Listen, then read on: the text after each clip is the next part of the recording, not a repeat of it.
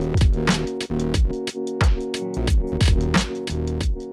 Violencia por orientación sexual. Nicole Saavedra secuestrada, torturada y asesinada por ser lesbiana. Mujeres rurales e indígenas, discriminación, violencia e invisibilización. Violencia intrafamiliar. La justicia le creyó a Navila La muerte de Joan es culpa de Chile. Madre clama justicia por violación y crimen de su hija DJ. A más de dos años aún no hay detenidos. Carabineros de Chile comete tortura y violencia sexual. El crimen en Maipú. Joven fue acusado de violar y apuñalar a su ex polola de 17 años y también a su Ex madre. De joven asesinada junto a su madre en Maipú confiesa el doble homicidio. Nicole Saavedra fue maniatada y asesinada por ser lesbiana hace tres años en Limache. Víctima de femicidio había guardado mensajes de auxilio entre su maquillaje. Ayuda, estoy desesperada. Dramático mensaje de una mujer antes de ser brutalmente asesinada por su pareja.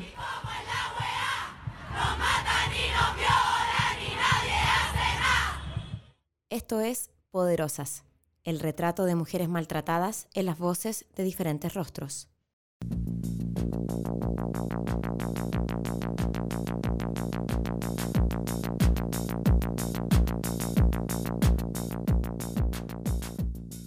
Ana María Villarroel González, más conocida como Ana Cook, tenía 26 años cuando fue encontrada muerta el 2 de agosto del 2017, en circunstancias poco claras por su madre en el Hospital Salvador.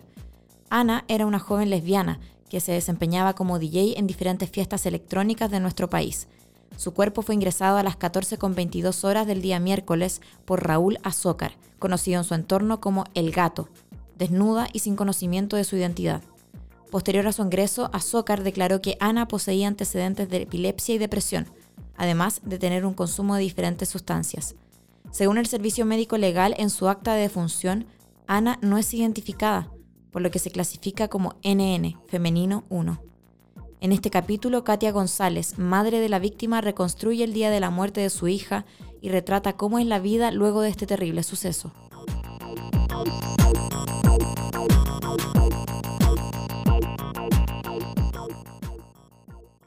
yo trabajaba los lunes y los martes en la cárcel de Puente Alto.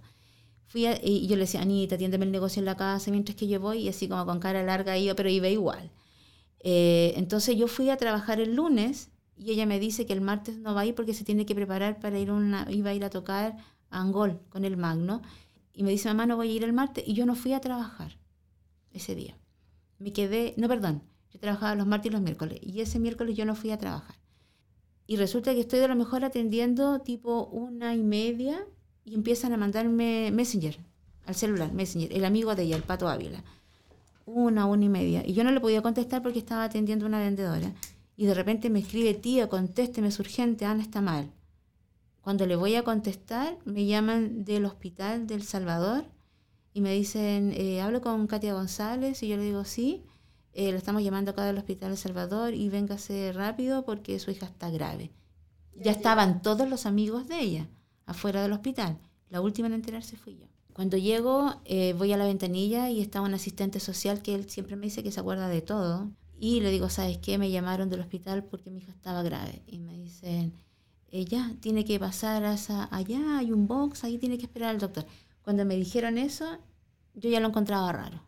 Entonces entré, pasé y esperé y aparece el doctor con, una, con otra doctora y empiezan a preguntarme qué es lo que era ella suyo, eh, consumía droga, cuántos años tenía, qué estudiaba, qué... Entonces yo a cada rato le decía, pero dígame, mi hija está grave, mi hija está grave.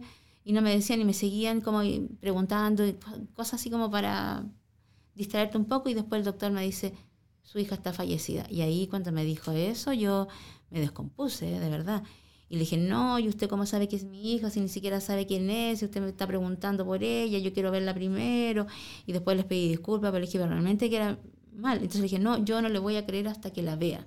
Y me dijo, señora, no se la podemos mostrar porque tiene que llegar la PDI y todo el cuento. Pero me vio tan mal que me dijo, ya, voy a dejar que la vea.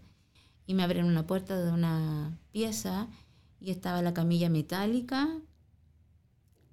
Y estaba el cuerpo ahí tapado con una sábana. Yo no quería correrla porque tenía tanto temor. Y cuando la corro, la veo y yo casi me desmayé. Ahí el pato me agarró y empecé a llorar, a llorar. Y sabes que lo encontré, pero tan frío todo, porque después llegaban y me decían, ya, tiene que ir a tal oficina a hacer tal papel. tú estás pero mal. ¿Es tu hija la que viste ahí? Pero cuando yo veo a mi hija, la veo desnuda. Y me llamó la atención porque mi hija jamás dormía desnuda. Y me llama la atención también que le veo un moretón desde aquí, desde la altura del oído hasta, hasta aquí, hasta la clavícula, negro, porque era súper blanquita. En primera instancia es un paro cardiorrespiratorio, por los antecedentes de la persona que la fue a dejar. Entonces, porque esa persona le dice que ella era epiléptica, que consumía droga, que estaba con depresión. Entonces, como que creen que ella había hecho una sobredosis y se había muerto de un paro cardíaco. Después de que saqué las cosas en, de su casa, a mí me llama la atención mucho algo. Nadie que se quiera suicidar, mira, yo, yo siempre le compraba cosas como buenas a ella, ¿cachai? Entonces yo le había regalado un reloj Michael Kors que ella lo amaba, y de hecho la última foto que tiene sale así mostrándola así, tocándola este, y, esa foto me la mostró la Andrea. Entonces, detrás de la máquina de la CDJ que tenía, ella lo colocó así. Pero era metálico, entonces queda así, ordenadito. Nadie que se quiera suicidar o que esté muy drogado, deja una cosa así, antes de acostarse. Me llamó la atención que ella no dormía jamás desnuda. Entonces yo dije, no, aquí hay algo medio raro empecé a buscar todas sus cosas, si es que había escrito algo, alguna despedida, como decían que estaba con depresión y todo, nada. Y un día en la tarde me llaman de fiscalía otro fiscal, que era el primero que me llevó el caso, que no recuerdo el nombre, y me dice, hola señora Katia, soy tanto, eh, lo estoy llamando acá de fiscalía, ya tenemos el primer resultado del servicio médico legal. ¿Quiere eh, venir para acá o se lo digo por teléfono? Yo le digo, no, dígamelo por teléfono nomás. Entonces me dice, le encontraron 0,2 de alcohol y espermatozoides en la boca. Y cuando me dijo espermatozoides en la boca, ahí se me revolvió todo el mundo. Y yo le dije, imposible. No, es imposible, le dije, porque mi hija era lesbiana. Entonces él me dice, ya. Entonces usted va a tener que venir para acá a declarar porque eh, este caso pasó de ser un parocardio a una violación con homicidio.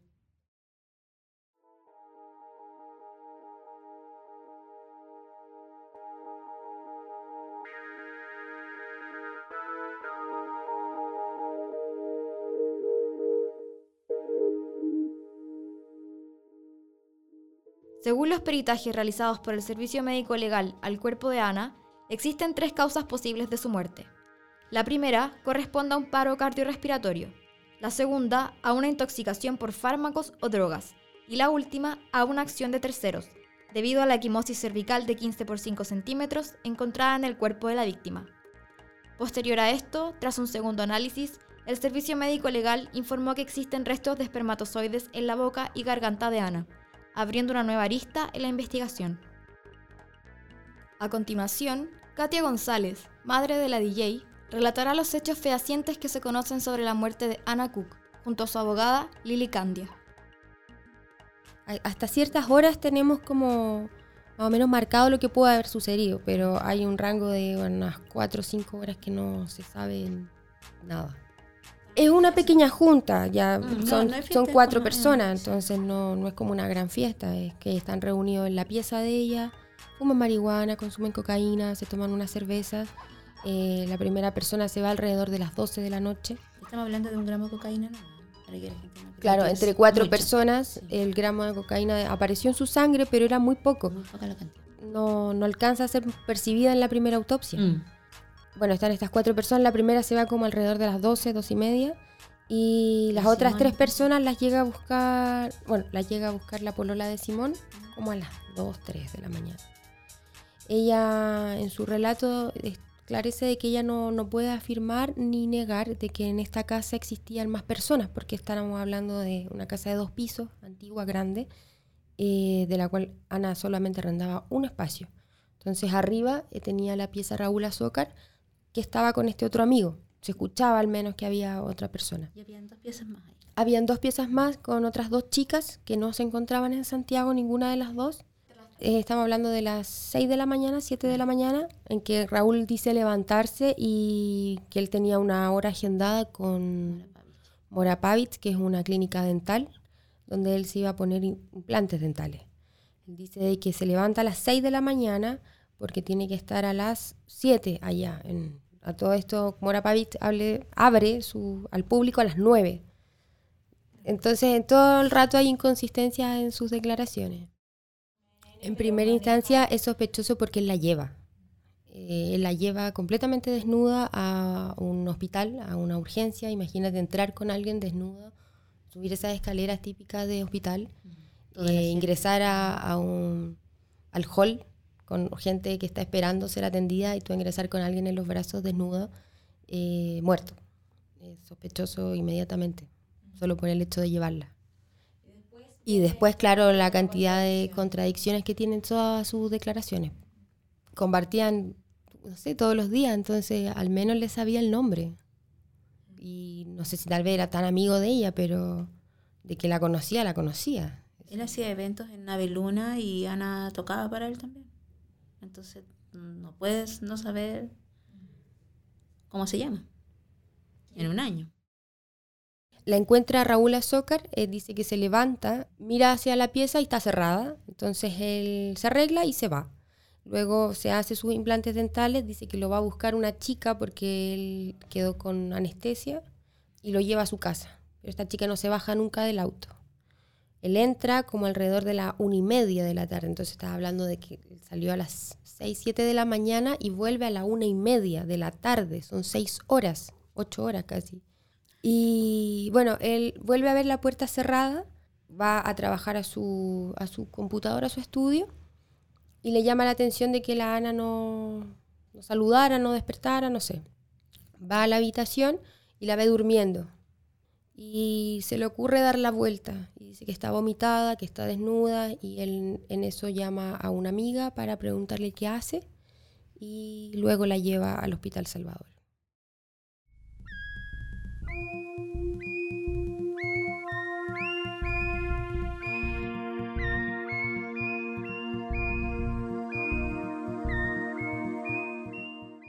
Debido a la complejidad del caso y a las negligencias que se han presentado en este mismo, ambas se encuentran tramitando un segundo cambio de fiscal.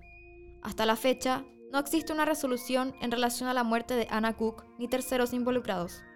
Los resultados de la muestra de semen obtenida de la boca y garganta de Ana es uno de los cabos sueltos no concluyentes en la investigación. De los datos que te puedo decir que tenemos como los hechos fehacientes son que Ana llega aparentemente muerta al Hospital Salvador, pero llega desnuda, la lleva el gato por sus propios medios, es decir, como en un Uber, una cosa así. Él la ingresa como una persona NN, no le sabe el nombre. Después da los datos de que ella tiene depresión, que consumía, que consumía drogas y epilepsia y que había tenido, que había sido operada del corazón.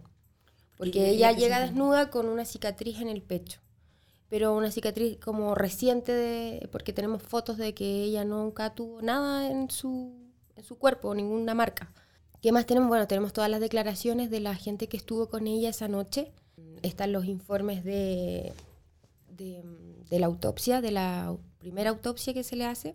Bueno, ni la primera ni la final eh, hacen alusión a que ella falleció por sobredosis. También tenemos la, las muestras de semen que aparecen en su boca y garganta, pero estas muestras se agotan cuando las queremos comparar con alguna de las personas implicadas y, al final en, la última, en el último informe aparece que las muestras de semen corresponden solo a un sexo femenino que puede ser el propio de la víctima.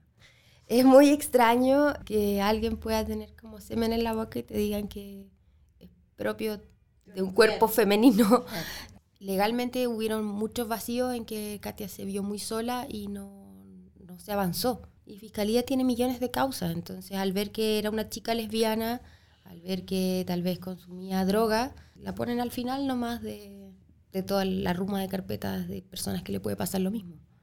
Eh, la fiscal nos habla, nos dice de que va a cerrar la causa solamente porque ella presentaba en su, en su estómago y en su sangre diferentes tipos de drogas, como por ejemplo marihuana, cocaína, sopiclona que tomaba para dormir.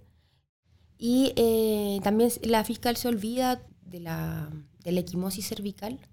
El servicio médico legal también se olvida de eso. Establecen que solo el lado izquierdo no presenta nada y el lado derecho no lo detallan.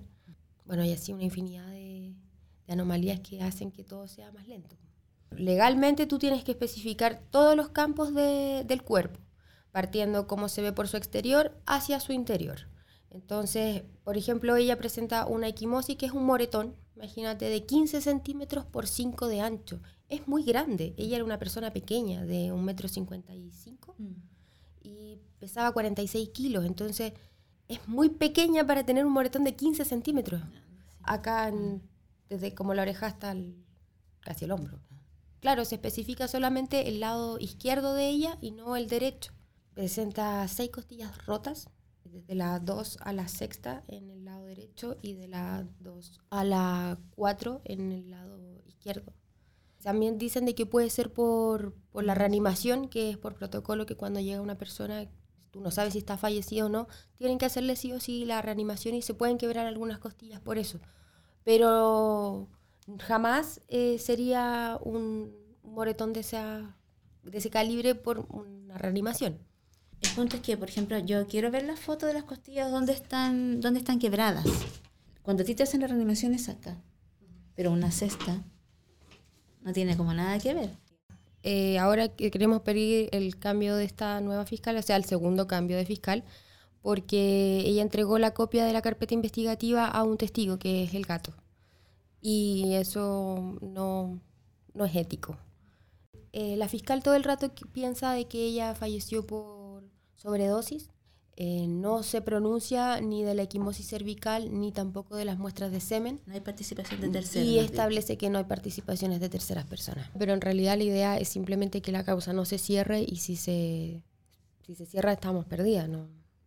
Pero ya presentada la querella por parte de la madre, toda persona tiene derecho a saber cómo fallecieron sus ascendientes y sus descendientes, es un derecho humano no se debiera cerrar porque simplemente ya está interpuesta la querella y nada, se sigue pidiendo diligencia a ver qué, luces se dan.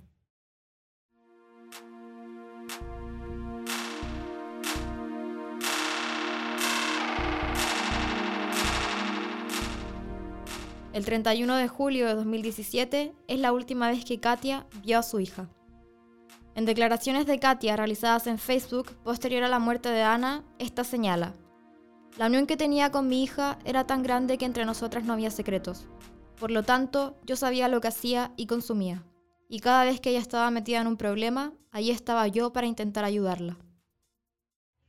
El último abrazo que me di con mi hija, cuando se despidió de mí ese día, que fue la última vez que la vi, estábamos en la casa, en el negocio, y me dice, ya mamita, me voy. Nosotros hablábamos todas las noches. Oh, le dijo, ¿cómo está? ¿Y dónde está? Y qué sé yo. Y llega y me abraza y me aprieta tan fuerte. Yo le dije, Anita, me estás asfixiando y fue como un abrazo de despedida y de ella nunca más la volví a ver con vida. Ese es el último recuerdo que yo tengo de ella. Pero voy a seguir luchando, chiquilla. Por mí y por muchas niñas más que les puede pasar lo mismo. Yo vivía en función de mi hija. ¿ya? Entonces, que a ti te, te quiten y de esa manera, porque yo lo encuentro hasta humillante todo lo que le hicieron, ¿me entendió? O sea, yo sé que en algún minuto uno se tiene que morir pero la idea era que yo me moría primero, no ella. Pero que te quiten a tu hija de un día para el otro. Por último, no sé, a lo mejor se hubiera muerto de otra manera, pero yo encontré que haberla, haberla golpeado, haberla cortado, haberla violado de la manera que la violaron, llevarla al hospital desnuda. Yo creo que fue tanta la humillación, como te digo, yo caí en una depresión súper grande que en realidad no me interesaba nada. Y el único motor que yo tengo, así como de vida, es meter preso a los que la mataron. Si no lo hago yo, no lo va a hacer nadie. Así que tengo que seguir. Y voy a seguir. Y yo le sería a lo mejor más porfiada que otras personas, pero yo no voy a parar hasta el final. Y el único motor que yo tengo es meter preso a los que mataron a mi hija. Y lo voy a hacer. Así me demore más años, no importa, pero lo voy a hacer.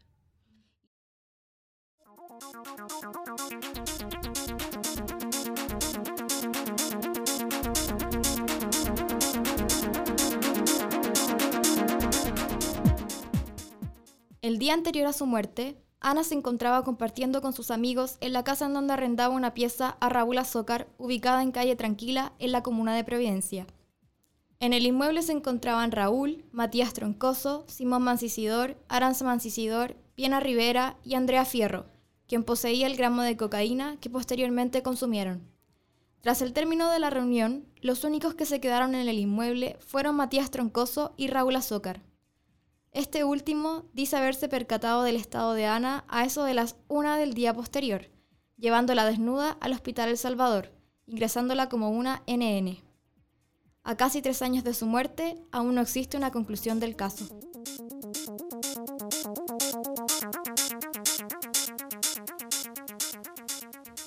Hoy día está muy eh, en poco el, lesbicidio, pero considero que eh, está como mal enfocado. Como lesbicidio, cualquiera que mata a una lesbiana. Y en realidad es cualquier vulneración de derechos contra una lesbiana. Sí, lo considero un lesbicidio porque Ana era lesbiana, era su condición, ella era homosexual. Entonces, como no nombrarlo, me parece absurdo porque, como te decía, es muy distinto que muera una persona heterosexual, una mujer heterosexual con semen en la boca, que una lesbiana. Entonces, cuando tú me preguntas qué hechos tenemos, eso es lo principal de que tenemos que agarrarnos, que ella era lesbiana y tenía semen en la boca.